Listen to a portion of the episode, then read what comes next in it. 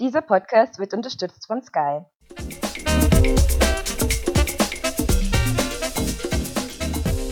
Sie hören Serienreif, den Standard-Podcast über Serien und alles, was dazugehört. Wir reden heute über Away, eine Serie, die auf Netflix abrufbar ist. Mein Name ist Anja Antonius. Michaela Kampel. Ich bin Daniela Rom und als erstes gibt es so wie immer einen kleinen Spoiler-Alert für alle, die die Serie noch nicht gesehen haben und sich wirklich überraschen lassen wollen. Ähm, dann legt uns bitte in ein Lesezeichen und hört uns erst zu, wenn ihr durch seid mit der Serie. Ähm, wir werden natürlich über Inhalte reden und ähm, wollen euch hier natürlich auch nicht den Spaß verderben. Wir reden heute, wie die Anja schon eingangs gesagt hat, über Away, eine Serie auf Netflix. Und worum geht's da? Im Großen und Ganzen ist es eine Serie über eine Erdmission zum Mars. Spielt ungefähr, also mehr oder weniger in der Jetztzeit und eben wir begleiten hier unsere fünf Heldinnen und Helden äh, auf ihrer Raum, in ihrem Raumschiff äh, Richtung Mars. Das ist eine dreijährige Mission, auf der sie unterwegs sind die ein Jahr hin ist, ein Jahr dort versuchen zu leben und ein Jahr versuchen wieder zurückzukommen. Ähm, das ist die eine Seite der Geschichte. Die andere Seite der Geschichte ist das, was sich währenddessen im privaten Umfeld dieser fünf Kolleginnen und Kollegen äh, auf der Erde abspielt.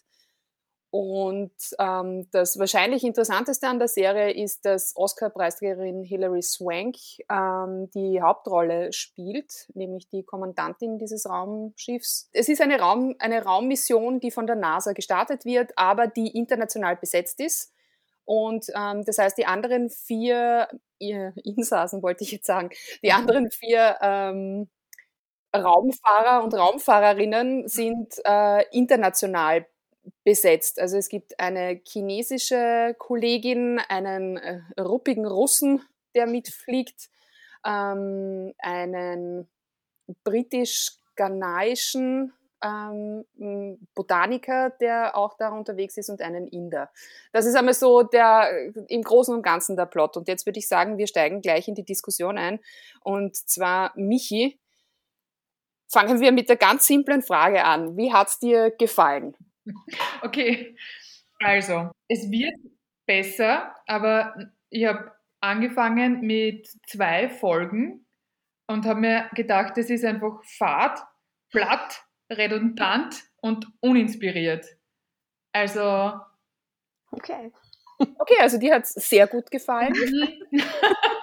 also es gewinnt dann an Tiefe, weil es Flashbacks gibt und weil die Charaktere ähm, runder werden und tiefer werden. Aber am Anfang war das alles wie Armageddon, nur noch schlechter. Wird dir das ähnlich oder, nee. oder, oder nicht? Ähm, also ich klinge mich gleich ein. Ich fand es nicht so schlecht wie du. ähm, ich fand, also ich bin ja prinzipiell schon mal ein Fan bei allen Serien und Filmen, die im Weltraum spielen, auch in irgendeiner Form, außer Star Trek. Star Trek schaffe ich nicht, einfach geht nicht. Aber äh, darum war ich prinzipiell eigentlich schon mal ganz positiv eingestellt, dem Ganzen gegenüber. Und ich fand auch eigentlich alles, was dann im All oder in dieser Kapsel dann gespielt hat, das hat für mich eigentlich großteils funktioniert. Mein Hauptkritikpunkt und was das Ganze ein bisschen dann runtergezogen hat, war alle, alles, was auf der Erde gespielt hat. Und das waren halt eigentlich 50 Prozent der Handlung. Also ich hätte das alles nicht gebraucht, weil das hat einen dann so, ich finde, das hat alles so extrem verlangsamt und auch, ähm, ich, ich fand es unnötig. Das ist meine Meinung. Dani? Ja, ich, ich habe ich hab mir aufgeschrieben dazu, für mich ist es This is Us im Weltraum. also es ist so, ja, das ist treffend. Also es ist, es ist, es ist Drama, Drama, Drama, Drama, Drama. Ja. Ich, ich, ich habe auch beim, beim Recherchieren und beim Nachlesen ebenso, was es so an Kritik gibt an der Serie. Also eins der Begriffe, die wirklich am häufigsten vorkommen, ist einfach unmodern. Also es hat so ein bisschen so den, den Flair einer mittelguten Drama-Soapy-Serie aus den 90ern. Also es sind so, die Geschichten sind halt, da geht's halt sehr schnell einmal ums Eingemachte und eben es ist ein bisschen so mit dem Hammer drauf. Also ich bin da ja eher, also ich, ich kann Michi ihr, ihren, ihren Kurzrant ganz, ganz gut nachvollziehen. Also mir ging's da schon ganz ähnlich. Also ich fand's auch eher, ich fand's wirklich langatmig. Also ich fand's einfach boring. Ja, es war ja auch ziemlich lang, oder? Zehn Folgen, so je 50 Minuten. Das, ja. das muss dann schon spannend sein, dass man dran bleibt. Und es war nirgends eine Überraschung dabei. Also es ist jede Geschichte so ausgegangen, wie man sich erwartet hat. Oder es ist nirgends irgendwie so ein Plot-Twist, wo du dir denkst, oh, ah, das könnte jetzt aber noch interessant werden. Es ist irgendwie, es fängt von Anfang an, okay, die Familie hält zusammen, dann bricht der Ehemann weg, weil er einen Schlaganfall hat. Ähm, sie entscheidet sich trotzdem, also es ist nicht zurückzukommen. Also es ist nirgends irgendwie nur ansatzweise Überraschung dabei. Es ist jede einzelne Geschichte, die in irgendeiner Folge erzählt wird, habe ich irgendwo schon so, und zwar genau so gesehen. Also die hat vielleicht nicht im Weltall gespielt, aber es ist von der, von der Geschichte, die erzählt wird, ist es einfach, ist, ist es komplett wurscht, ob das eine Mission zum Mars ist oder nicht. Das Einzige, was die Mission zum Mars halt der, der Story gibt, ist, dass es dann technische Probleme geben kann, die halt einen weiteren Spannungsbogen ermöglichen. Wenn das Kabel sich verklemmt beim Ausfahren der Sonnensegel, dann müssen die zwei halt da jetzt rausgehen und das richten. Aber das ist nichts, was ich nicht in irgendeiner Weltraumserie schon 30 Mal gesehen hätte. Also ich finde es, na, also ich finde es wirklich okay, du bist sehr nicht besonders, also ich finde es wirklich nicht besonders. Also ich, ich kann, also für mich ist so einer der Grundbegriffe ist einfach, es ist lame. Ja? Es ist einfach. Ja, aber es ist lame hauptsächlich wegen dieser ganzen Erde. Nein, ich, ich finde, ich, also ich finde nicht, nicht ausschließlich. Ich finde diese Weltraumgeschichten, äh, also halt alle, die eben in dieser Raumkapsel da irgendwie stattfinden, auch durch die Optik, die das hat, das ist alles so langsam bei halt Schwerkraft und bla und weiß ich nicht was und sie schweben so langsam vor sich hin. Genauso langsam ist halt das ganze, die ganze Geschichte und am Schluss ist einfach alles wurscht, weil irgendwie wird ja ganz am Anfang, es ist irgendwie, ist wirklich am Anfang klar, diese Mission wird gelingen. Also sie werden zumindest einmal irgendwie auf diesen Mars kommen. Ja? Vielleicht ja. stirbt da irgendjemand, aber wahrscheinlich damit nicht. Ich weil damit ja. Eben, äh, ich schon. Also ich habe tatsächlich, also ich habe mir gedacht, ich, ich, ihr könnt nicht da This is Us im, im Weltall bauen und nachher da rein auch die Leute wegsterben lassen wie bei Game of Thrones. Das haut nicht hin. Ja? ja, aber einer wenigstens. Also ich war eigentlich überrascht, dass alle fünf ähm, angekommen sind. Und überhaupt, das war eigentlich ein Pluspunkt von mir, weil nachdem es ja schon sehr lang dauert und man sehr viel Zeit investiert, war ich dann schon so kurz davor, sauer zu werden, weil ich schon damit gerechnet habe, dass sie einfach nicht auf dem Mars landen, sondern dass es ein Cut ist, kurz bevor sie aufsetzen und dann ist ein Cliffhanger und man wird es nie wissen. Ähm, und das hat mich zumindest irgendwie dann am Ende schon so versöhnt zurückgelassen, dass sie einfach auf diesem Markt landen und dann noch dieses Foto abschicken. Das, ich fand, es war, also das Ende war für mich ein Pluspunkt eigentlich, weil okay. Das wäre zu hart gewesen, wenn man sich alles ja. angeschaut hätte und dann nichts irgendwie. Auf jeden Fall, bevor wir uns jetzt hier noch weiter in unseren, unseren Ärger reinsteigern, ähm, würde ich sagen, wir machen jetzt einen ganz harten Break und reden drüber, was uns so richtig gut gefallen hat. Oh. Anja, magst du uns einmal, hast du irgendwas gefunden, das, was du richtig toll fandest an der Serie? Ja, es ist schon ein paar Sachen. Ich meine, ich habe eh schon gesagt, alles, was im Weltraum ich brauche, glaube ich, ich, ich glaube, meine Ansprüche sind vielleicht auch sehr niedrig bei so Weltraumgeschichten, weil ich wäre damit total zufrieden, wenn das einfach so zehn Folgen, jede Folge gibt es ein neues Drama im Weltraum und das hat es echt erfüllt. Also das gab jede Folge irgendein Problem, das sie irgendwie lösen mussten für mich ist es total okay. also ich fand das eigentlich ganz cool. Ähm, und ich muss auch sagen, die Serie schaut sehr teuer aus. Also man hat das Gefühl, man schaut wirklich was hochwertig produziertes an und das ist auch dann im All, das ist alles irgendwie gut gemacht aus meiner Perspektive. Ähm, also ich hatte einfach nicht das Gefühl, dass ich jetzt, ähm, also ich kann mich der Kritik jetzt nicht komplett anschließen, dass es so eine miese Serie ist, weil für mich war es schon deshalb keine Zeitverschwendung, weil es einfach richtig gut produziert war. Ähm, ich mochte auch das Kammerspielartige, was ja eh jede Weltraumserie so mit sich bringt, weil die halt einfach eingesperrt sind in diesem, in diesem kleinen Raum.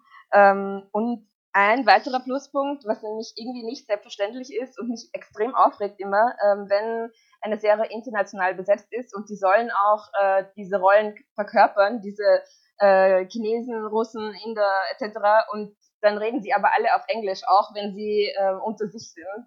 Ähm, und in der Serie ähm, sprechen einfach alle ihre Sprachen, wenn es halt gerade passt. Und das ist, das ist zwar so was Simples, aber es ist so oft wird das einfach nicht gemacht und für mich ist das einfach ein Ich glaube, das ist so ein bisschen so eine Entwicklung der letzten Jahre, oder? Ich ja. Glaub, das kann man sich heute einfach nicht mehr leisten. Also ja. da kriegst du so eine zurecht, nämlich aufs Dach als Serienmacher, wenn du da nicht äh, dich zumindest bemühst, ja. Also finde ich auch, finde ich auch gut, ja. Also das, das ist auch etwas, was mir positiv aufgefallen ist. Ja. Michi, hast du, hast du, hast du irgendwas, ich was du echt schwer mit, mit positiven, also was daran toll gewesen sein soll. Also ich kann schon nachvollziehen, dass ich, dass du Anja sagst, dass es visuell nicht schlecht ist. Ist es auch nicht. Aber also es erfüllt schon die Internet, also die Standards, wie eine Serie derzeit auszuschauen hat. Aber mhm. es gibt keine Überraschungen drinnen. Also so, es gibt in der, in der, wie, eh, ich schon vorher gesagt habe, es gibt in der Geschichte keine Überraschungen und es gibt da visuell keine Überraschungen. Also es ist, dass die Leute dort durchschweben, dass man die, die Erde vom Mond aussieht, dass es ähm, so semi-dokumentarische Außenaufnahmen gibt. Und das habe ich alles gesehen schon. Das ist nichts Neues mehr. Aber wenn ich mir jetzt wirklich ähm, bemühen, bemühen soll, dann ist es der internationale Cast. Also die, mhm. die Schauspielerinnen und Schauspieler, die die internationalen äh, Astronauten spielen, sind super. Also die, die Chinesin, der Russe, der Inder, also die sind alle super, super gespielt und die ähm, kriegen auch mehr und mehr Kontur im Laufe der Serie. Die einzige, bei der das nicht passiert, ist die Kommandantin, also diese Emma Green, also gespielt von Hilary Swank die bleibt so ein an der Oberfläche schwebendes Löschblatt. Also die kriegt für mich während der gesamten Serie keine Substanz. Ich verstehe ja nicht, warum die die Kommentare. Du liebst gerade das Negative voraus, dann haben wir nichts mehr also, verloren. Das war das Positive, Entschuldigung. Ja. ja gut, schneiden wir raus. National Cast ist super. Sonst nichts. wow, okay. Also ich habe mir wirklich müssen, sehr, sehr bemühen und ich habe zwei Dinge gefunden, die aber eigentlich äh, völlig absurd sind, um sie als gut an einer Serie äh, zu finden. Aber ich habe zwei gefunden. Das eine ist eindeutig Josh Charles als Matt, als Mann von, also als Mann von, äh, Ehemann weiß ich nicht, der Lebenspartner ähm, von Hilary Swank in diesem, in diesem, in dieser Serie. Der ist immer gut. Woher kenne ich ihn? Punkt. Den kennst du entweder von The Good Wife oder wenn du ah. noch, wenn du dich ganz, ganz lang zurückerinnern kannst vom Club der Toten Dichter. Moment, warte, ja. ja. Genau, mir fällt jetzt der Name gerade nicht ein. Ich glaube, er heißt da auch Charles. Ist er dein Schüler? Ja, ja. Oh mein Gott, ja, voll, du hast recht. Okay, ja, danke. genau. Also das ist für mich ein absoluter Pluspunkt in dieser Serie. Uh, und der zweite ist, ich bin restlos beeindruckt von der hervorragenden Videotelefonie und Telefoniequalität zwischen Mond und Erde. Also das ist ein Hammer, wie gut das Telefonieren da funktioniert und wie super Empfang die haben und wie wenig oft hier irgendwie das Bild freest. Also Respekt, das ist gut. Das ist besser als bei unseren täglichen Videocalls. Also viel besser. An dieser Stelle machen wir eine kurze Werbeunterbrechung. Wir sind gleich wieder zurück. One, two, Sky, der Unterhaltung gewidmet. Mit unseren exklusiven Sky Originals und preisgekrönten internationalen Serien. Die besten Geschichten an einem Ort. Sky, wo Serien zu Hause sind. Wir sind wieder da und machen dann auch gleich wieder weiter. Wir haben jetzt uns zum Teil, also die Michi und ich, haben uns sehr, sehr bemüht, irgendetwas Positives an Away zu finden. Anja hat es ein bisschen besser gefallen als uns. Und ähm, wir haben die zweite Kategorie natürlich, die äh, jetzt hervorragend dazu passt. Und ich habe schon ein bisschen Angst vor den Rants, in die wir jetzt verfallen werden, aber wir machen es trotzdem. Michi, bist du bereit? Sowieso. Also, Was hat dich am allermeisten genervt? am meisten nervt Emma Green. Also am meisten nervt die Rolle dieser Kommandantin, weil sie so ähm, oberflächlich bleibt. Alle anderen kriegen im Laufe der Serie Folge für Folge mit Rückblenden, gewinnen die an Tiefe und man versteht, wie sie handeln. Du kriegst eine Backstory dazu. Und die, bei der Emma ist das Einzige, was mir zu ihr erklärt wird, dass sie eben in diesen, dass sie den Matt ähm, geheiratet hat, mit dem er eine Tochter hat und ein glückliches Familienleben lebt und seit 100.000 Jahren versucht, auf den Mars zu kommen. Oder dass das ihr Lebenstraum ist. Aber es wird nie erklärt, warum das ihr Traum ist, woher ihre Begeisterung fürs Weltall kommt oder warum. Also so, die kriegt einfach keine, keine Substanz und es bleibt auch bis zum Schluss unklar für mich, warum sie die Kommandantin ist. Also mhm. Ich würde eher die, ähm, die chinesische, also wenn ich es entscheiden würde, ja. nachdem ich die, die Partie jetzt ein bisschen kenne, würde, würde ich die ähm, chinesische Kollegin Lu, Lu ja. zur, damit zur sie auch einen Namen kriegen. Aber mich fragt ja niemand. Ja, ich weiß, also mir geht, also ich, ich, ich sehe das, ich halte das auch für einen, für einen der größten Schwachpunkte und ich glaube nicht einmal, dass das irgendwie am, am, am Schauspiel von Hilary Swank liegt. Also ich glaube einfach, die Rolle ist einfach so mies, ja. Ähm, also ich verstehe auch bis zum Schluss nicht die Intention dieser Rolle. Warum tut die das? Eigentlich will sie ja nie, ja. Und sie weiß nicht und sie ist immer so gefangen und keine Ahnung was und eben die Familie und dann will sie wieder vom, vom Mond zurück, nachdem der Mann den Schlaganfall hat. Eh, ich verstehe es eh, ja. Aber was soll das? Ja? Also was, wohin soll diese Rolle, also wohin soll diese Rolle gehen? Und eben mm, am Schluss bleibt sie dann immer nur die Mama, die zum Mars fliegt. Also irgendeine deutsche ja. Zeitschrift, die den, die Serie auch rezensiert hat, hat sie sehr schön getitelt mit Mama muss zum Mars. Und das trifft halt einfach auf den Punkt, weil viel mehr ist nicht. Ja, aber ich finde das eben auch so wahnsinnig ärgerlich, weil das ist so vermeintlich äh, jetzt total modern und äh, passt jetzt gerade in unsere Zeit, dass die Serie so besetzt ist und dass die Kommandantin, es ist eine Frau, das ist super. Bitte finde ich auch super, aber wenn man das macht, warum muss es dann so im Fokus sein, dass sie hauptsächlich in erster Linie einfach eine Mutter ist und das ist die einzige Information, die wir haben über sie, dass sie halt ihre Tochter daheim hat und das ist das ist das einzige Thema. Ich weiß sonst nichts über sie, als dass sie eine Mama ist. Und ich finde, das eigentlich so eine verpasste Chance und bin mir sicher, hätten sie die Serie anders besetzt mit einem Mann als Kommandanten, dann wäre das vielleicht einmal vorgekommen oder zweimal, aber sicher nicht in jeder einzelnen Folge, dass sie es nicht packt oder er es nicht packt, dass er getrennt ist von seiner Familie. Also das, ich finde das einfach eine, eine verpasste Chance ein bisschen. Mhm. Vor allem, was ich dann auch nicht verstehe, ist, jetzt hat man hier eigentlich einen relativ großen äh, luftleeren Raum, in dem man eine Geschichte passieren lassen kann, die tatsächlich ähm, sehr an die Grundfesten eines Charakters gehen könnten. Ja? Also da irgendwie im Weltraum mit vier so Halbfremden für die nächsten drei Jahre, ja, und weg von der Familie da ist ja richtig viel drin. Ja? Ja, voll. Und dann ist es am Schluss nur ein, ich telefoniere mit meinem Mann und der ist jetzt urkrank und jetzt äh, blase ich alles ab, was ich bis jetzt irgendwie gemacht habe. Und äh, also sie tut mir wirklich manchmal leid. Ich habe mich manchmal bei der Serie äh, dabei ertappt, wie sehr mir die Figur auf die, also wie, wie sehr mir einfach Emma wie heißt sie, Grant, nein, Green. Green. Emma Green auf die Nerven geht. Ja? Und es ist tatsächlich so, Hilary Swank ist nicht schuld daran. Das ist nein. einfach mieses Storytelling. Ja, ja, das, das finde ich auch. Ich habe schon also, das Sympathien dann für den, der, der Russe hat ja auch keine Freude mit ihr. Und ich habe mir dann schon gedacht, ja genau, irgendwie, du checkst es, die ist nicht äh, fit to lead. Also sie, sie, sie trifft da keine einzige Entscheidung, wo, du, wo, wo sich der Zuschauer denkt, so, aha, ja, okay, deswegen, weil sie das so handeln kann, ist sie die, die, Kommandantin dieses Schiffs.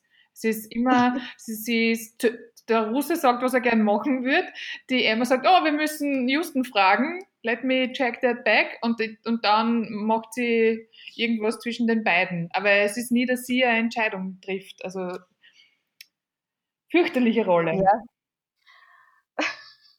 Amelie. Äh, äh, genau. Ähm, ich finde, es gibt nachher auch so ein paar Seltsamkeiten ähm, die, die sich mir einfach nachher nicht so ganz erschließen. Also da eben Matt eben hat in der ersten Folge, weil natürlich das druckt man dem Zuschauer einfach gleich in der ersten Folge ins Gesicht, ja, äh, den Schlaganfall und halt eben muss damit natürlich halt eben auch da gehen Krankenhausaufenthalte, äh, Operationen, bla, alles mögliche halt mit, mit, damit eine Hand. Und was wir, glaube ich, noch nicht erwähnt haben, ähm, Matt selber ist ja auch ein äh, äh, quasi ein hätte ein Astronaut werden können, aber eben durch dieses, weiß ich nicht, was er immer da halt dann zu dem Schlaganfall geführt hat, ähm, äh, ist er halt rausgeflogen aus dem, aus dem tatsächlichen Programm, wo man halt ins All rauffliegt und ist halt unter Anführungszeichen nur noch der Cheftechniker da unten oder Ingenieur Offensichtlich hat das niemanden gestört, dass die zwar verheiratet sind oder halt eben ein Paar sind. Als er dann aber wieder zurückkommt, dann ist er plötzlich emotionally not fit, dass das geht. Also, Alter, ich meine, das ist so. Was jetzt? Ja. Aber was mich auch wahnsinnig genervt hat, ist, ähm, wieso muss es in jeder Serie eine so krampfhaft erzwungene Love Story geben? Und ich meine jetzt nicht Matt und Emma, sondern Emma und Ram, den ja. Inder. Ähm, halt, was zur Hölle? Können sie nicht einfach zum Mars fliegen und fertig? Wieso müssen sie jetzt auch noch hier irgendwie Romantik reinbringen. Ich glaube, das ist der unromantischste Ort vermutlich. Ich weiß es nicht. Ich gehe einfach nur mal davon aus, diese Kapsel. Also ich finde das so unnötig. Und ich habe wirklich nur super wenig Lust, dass jetzt in Staffel 2, wenn es eine gibt, diese Liebesgeschichte weitergeht. Also ich, ich hätte gerne, dass Aber hundertprozentig. Also aber ich hätte hundertprozentig, das baut man nicht nur auf über zehn Folgen und das dann eben, und eben, Anja, es ist am Schluss halt einfach, das ist Ast, natürlich wird es passieren. Hundertprozentig. Ja. Auf der Erde wird, wird Matt auch mit der besten Freundin von Emma ja, irgendwas halt, haben. Ja. Warum muss das so sein? Das ja, so, ich habe keine Ahnung. Ich habe Drama, Drama, Drama. Na, wirklich, ich habe eine revolutionäre Idee ich gerne allen Drehbuchschreibern halt mitgeben würde. Probiert es mal ohne Love Story. Es ist möglich. Die Geschichte ist immer noch interessant, auch ohne dem Scheiß. Es muss nicht sein jedes Mal. Also wirklich, das, ist nur mein, also es regt mich auf. Sorry. Na, es stimmt schon. Ich finde, dass diese ganze Liebesgeschichte halt einfach auch über diese Folgen hinweg einfach völlig weird ist. Ja? ja also die gibt ja überhaupt keinen Sinn. Ja? Und eben, ich frage mich wirklich, bis zum Schluss frage ich mich eben so, gibt es da noch irgendeine Backstory, die wir nicht kennen? Ja, also sind die schon, weiß ich nicht, vor 23 Jahren haben sie sich einmal begegnet und es war ein Funkenflug und bla und weiß ich nicht, irgendwas. Weil, what? Ja. Ich weiß nicht, ob ich das schlimmer finden würde oder besser finden würde. Also ich, ich weiß es auch nicht. Ich will eigentlich nichts davon sehen, also weder so noch so. Aber also es ist wieder so ein Punkt. Ja. Das ist wieder so eine, so, so eine Storyline, die einfach keinen Sinn ergibt. Ja? Ja, es ist unnötig, es ist einfach Ballast. Also genau. Ja, aber es ist ja. gepasst zum Rest von der ganzen Geschichte. Es ist einfach wieder, weiß ich nicht, die haben, die haben, was sind die klassischen Erzähllinien? Ähm, da gehört die Love Story dazu, die packen wir rein. Und die ist dann auch noch schlecht umgesetzt. Weil irgendwie manche Serien schaffen es, dass du im ersten Moment, wo die beiden gemeinsam eine Szene haben, dass du merkst, also dass okay, da passiert irgendwas. Und du also so, das ist ganz unterschwellig und wenn es also wenn's gut ist, ist es ganz unterschwellig mhm. und du denkst dir nur, oh, da ist irgendwas. Und bei mhm. den beiden denke ich mir, na, wieso, warum? Ich verstehe es nicht. Und wenn wir als Zuschauer so reagieren, ist es einfach ein Zeichen dafür, dass das schlecht erzählt ist. Also, dass die... Na eh, aber sie hören nachher tatsächlich ja nicht einmal damit auf. Ja? weil da gibt's in der letzten Folge eben so mhm. kurz bevor sie da landen, kannst du dich erinnern? Ja. Ähm, wo eben, also wo, wo die, der, der Bild, also wo man wieder die, ein Bild sieht auf der Erde und mitschauen kann quasi, wie die, wie die fliegen, beziehungsweise, nein, das stimmt gar nicht, ich glaube, die haben das geschickt, gell, diese letzten Worte. Ja, sie sind dann irgendwie 20 Minuten genau. nach. Genau. Ähm, ist ja egal, jedenfalls auf der Erde kann man halt eben auch sehen, wie die da oben halt einfach ihre letzten paar Meter da, oder paar Kilometer vor dem, vor dem Mars halt irgendwie verbringen.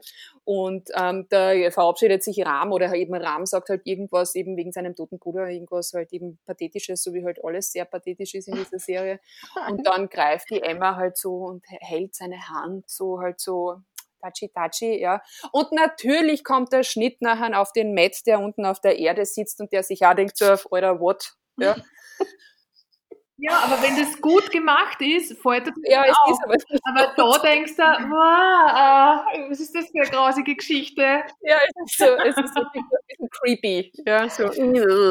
ja. Äh, ich glaube, man könnte das tatsächlich retten. Also vielleicht jetzt nicht für die Michi, aber vielleicht für die Dani, für dich, Dani, könnte man vielleicht und für mich auch die Serie insofern retten, dass man einfach ganz viel streicht, also vom Inhalt. Also sehr viel von der ja, Erde. ungefähr Diese ganze Love 70 Prozent. Ja, na, ich, ich glaube so, wenn man 40 Prozent streicht oder 50 Prozent und dann vielleicht macht man noch einen Film draus und keine Serie oder eine Miniserie mit nur so vier, fünf Teilen, dann ist es, glaube ich, wirklich gut. Also es ist einfach nur so unnötig aufgeblasen. Ich glaube, das ähm, schwächt halt ein bisschen das Ganze, den Effekt. Ja, na, eh. Also es ist, also ich gebe dir da völlig recht. Ich, also ich glaube auch, das wäre ein besserer Film gewesen ja, als eine zehnstündige Serie. Noch immer und, kein sehr guter Film, aber besser. aber besserer Film als, als Serie. Und eben, ich habe es ich eh schon kurz, kurz erwähnt, ebenso auf das, was für mich halt einfach wirklich das ist, was mir am allermeisten nervt an dem Ding, ist einfach wirklich dieser Pathos.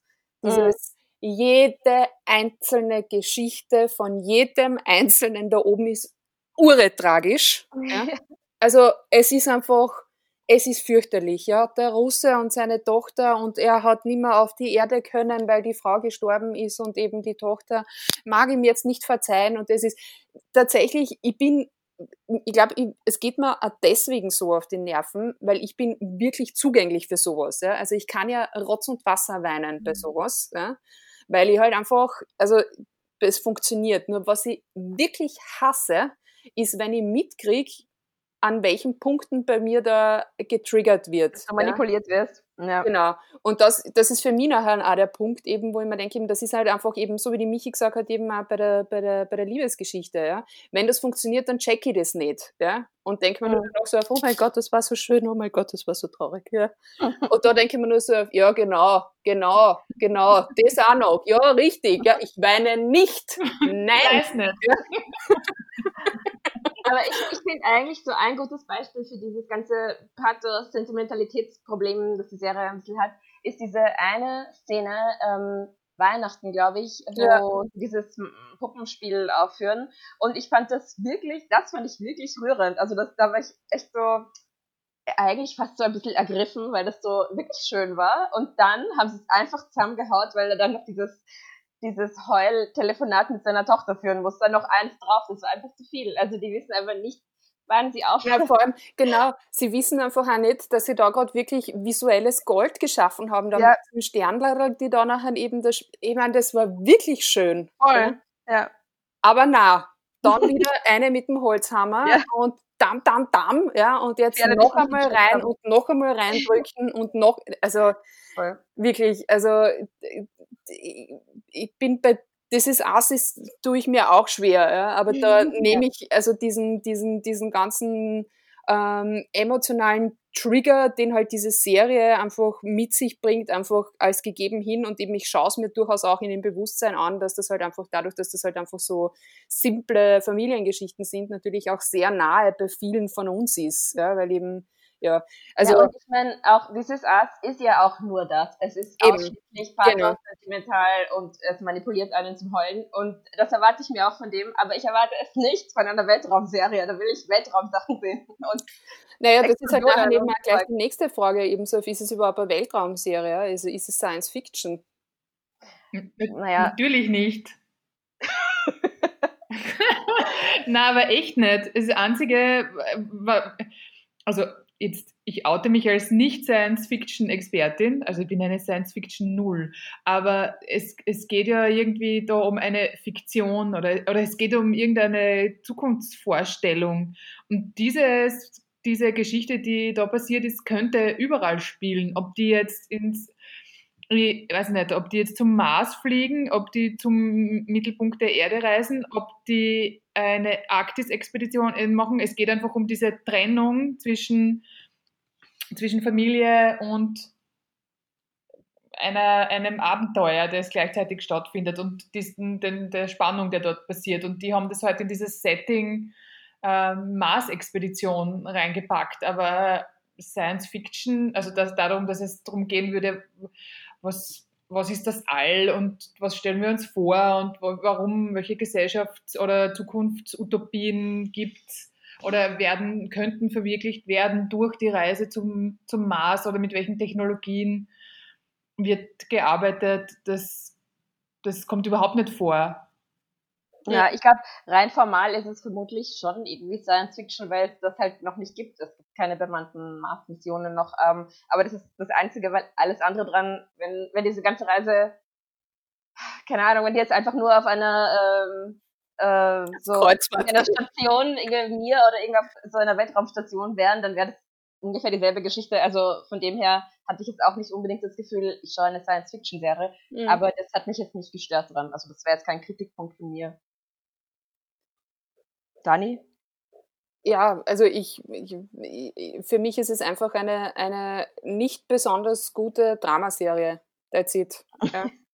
Also Science Fiction und ihr wisst es eh, also ich bin für sowas durchaus zugänglich, nämlich sehr.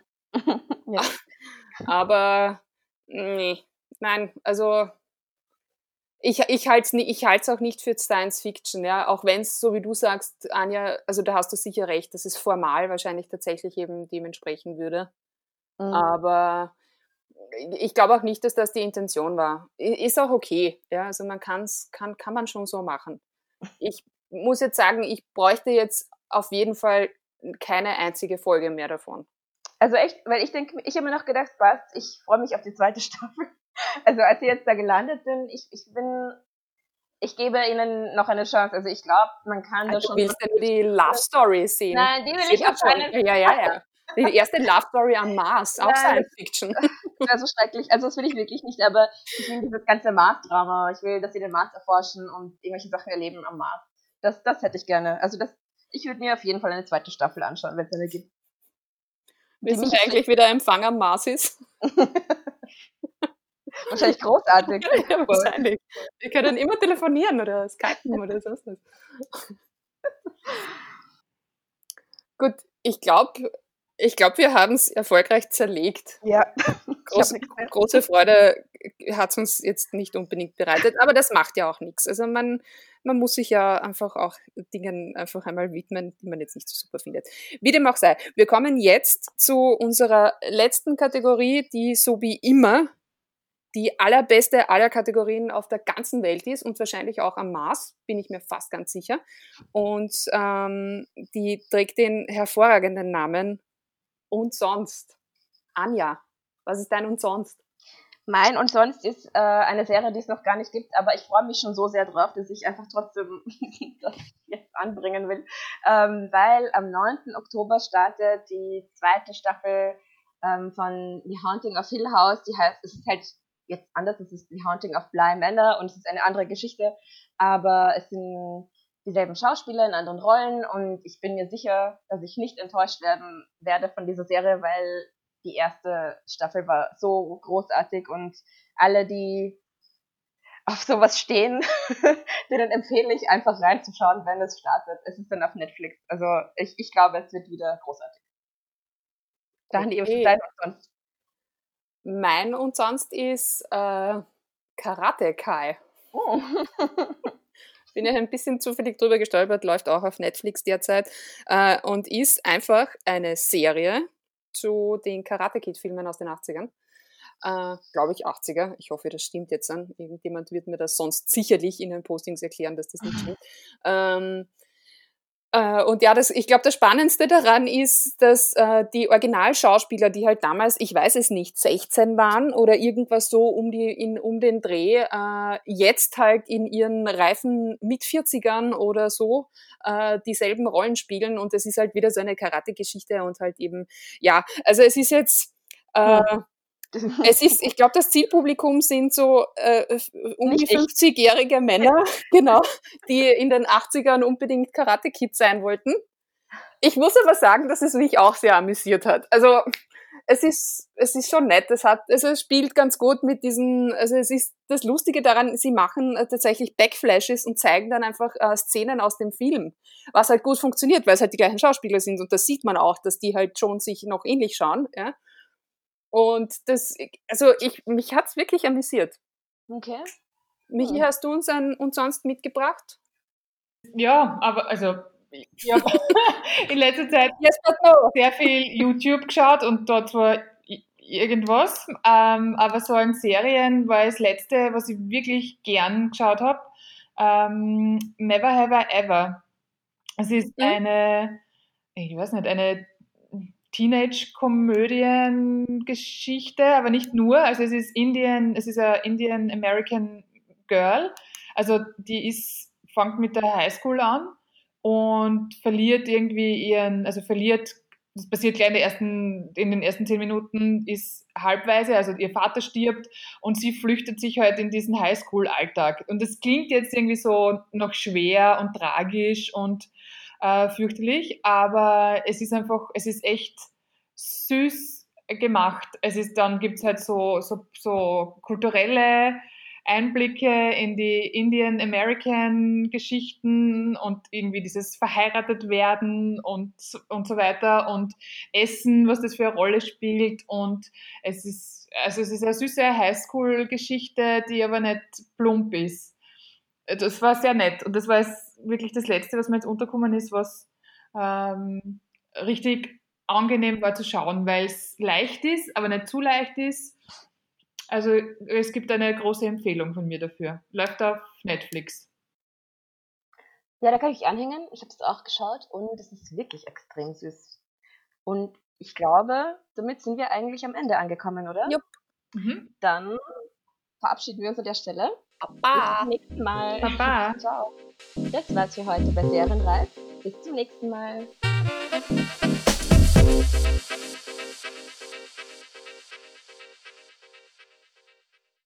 One, two, three. Sky, der Unterhaltung gewidmet. Mit unseren exklusiven Sky Originals und preisgekrönten internationalen Serien. Die besten Geschichten an einem Ort. Sky, wo Serien zu Hause sind.